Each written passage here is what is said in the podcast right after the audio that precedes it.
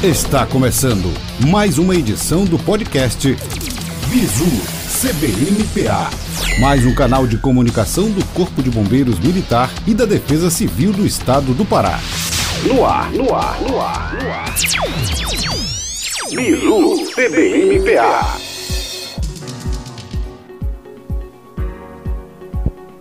Neste podcast do mês de setembro de 2021, falamos diretamente do município de São Félix do Xingu. Eu sou o segundo sargento BM Carlos César. Sejam bem-vindos a mais um episódio do Bizu do CBMPA, é o nosso podcast oficial. E o assunto de hoje é incêndio florestal. Estamos aqui com o Major BM Charles Catuaba, ele que é especialista na área de combate a incêndio florestal e é também o comandante do 10 Grupamento Bombeiro Militar, sediado em Redenção, Pará. E também com o subtenente BM Matheus Cassis, ele também é especialista na área de combate a incêndio florestal, que é do 2 Grupamento Bombeiro Militar de Castanhal. Então vamos lá às perguntas. Major Charles Catuaba pergunta ao senhor qual a base legal para combater os incêndios florestais. Bom, primeiramente queria agradecer a oportunidade, né? E o Corpo de Bombeiro Militar do Estado do Pará, a instituição legitimada pela Constituição Estadual para prestar o serviço de proteção e prevenção aos incêndios florestais. Porém, eu trago aí a observação que as áreas federais né, têm como ação o Preve Fogo. Nesta lógica, todas as unidades operacionais do Corpo de Bombeiro possuem responsabilidade para cumprir as atribuições legais na sua área de atuação. Entretanto, foi homologado pelo Comandante-Geral e Coordenador Estadual de Defesa Civil a Operação Fênix para a temporada de incêndio florestais de 2021, onde foram previstas ações preventivas e de resposta. O Corpo de Bombeiro Militar do Estado do Pará e a Coordenadoria Estadual de Defesa Civil, visando prevenir e controlar os incêndios florestais, mitigar os impactos ao meio ambiente, à população, constitui um organismo a fim de otimizar os recursos, deliberando ações de resposta e ainda ações de prevenções, monitoramento e resposta rápida aos incêndios florestais, de forma conjunta e integrada com diversos autores. Ok, é, Major, nesta terceira edição da Operação Fênix, qual o quantitativo de militares empregados e quais as suas qualificações? Muito bem colocado a, a pergunta, né? Hoje a gente estamos na terceira edição, né? São 70 homens direto, né, 70 homens especialistas na área de ensino florestais, né, mas também eu ressalto os números, os números de militares indiretos, que infelizmente não tem como a gente calcular, por inúmeros setores do CMPA, né, que estão envolvidos, como Estado-Maior, Comando Operacional, ADAL, SEMAN e outros UBMs. Ressalta ainda que o Corpo de Bombeiro, através da nossa diretoria de ensino, vem capacitando militares desde o ano passado.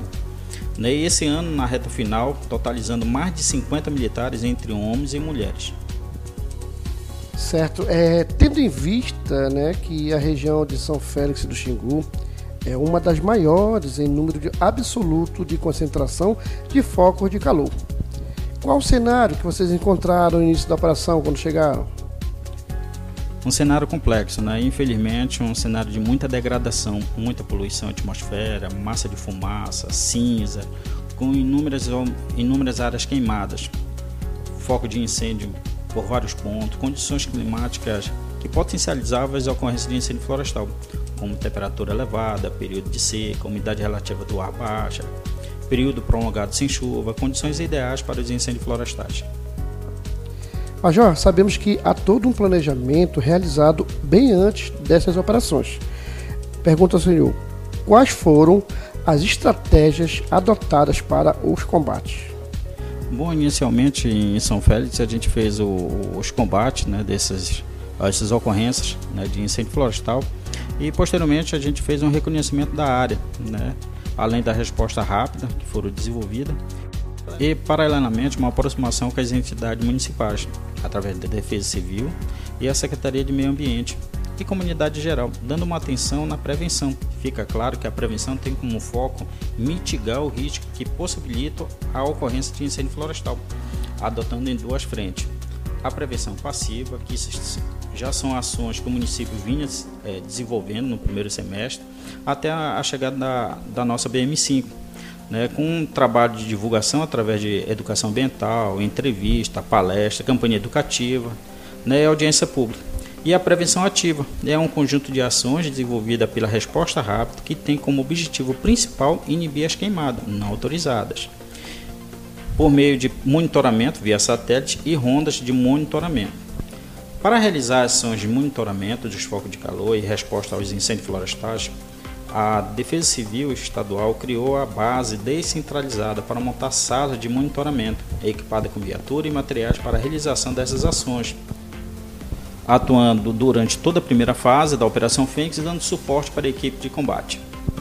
Certo, Major. É, a comunidade está vendo o bombeiro chegando. Aí a gente pergunta, como é que foi a aceitação desta comunidade sobre a atuação dos bombeiros? Bom, a recepção foi uma das melhores, né? até mesmo pelo apoio. Né? A gente vê os gestores públicos comprometidos com as ações de prevenção ao meio ambiente, a comunidade em geral que recebeu o Corpo de Bombeiro né, na sua propriedade de braço aberto, com um objetivo único de prevenção ao meio ambiente. Ok, Major. É, eu pergunto, além das ações e do combate direto, está sendo realizado algum trabalho educacional e preventivo na região?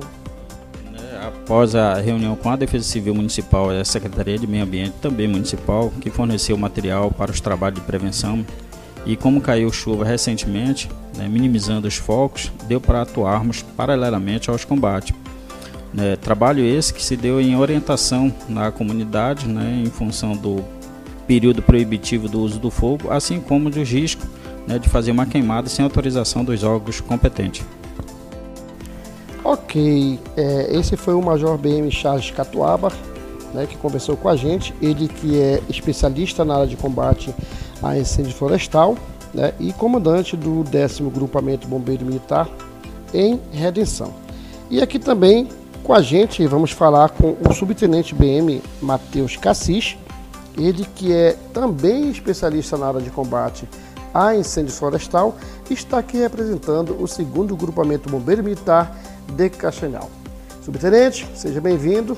E a primeira pergunta é: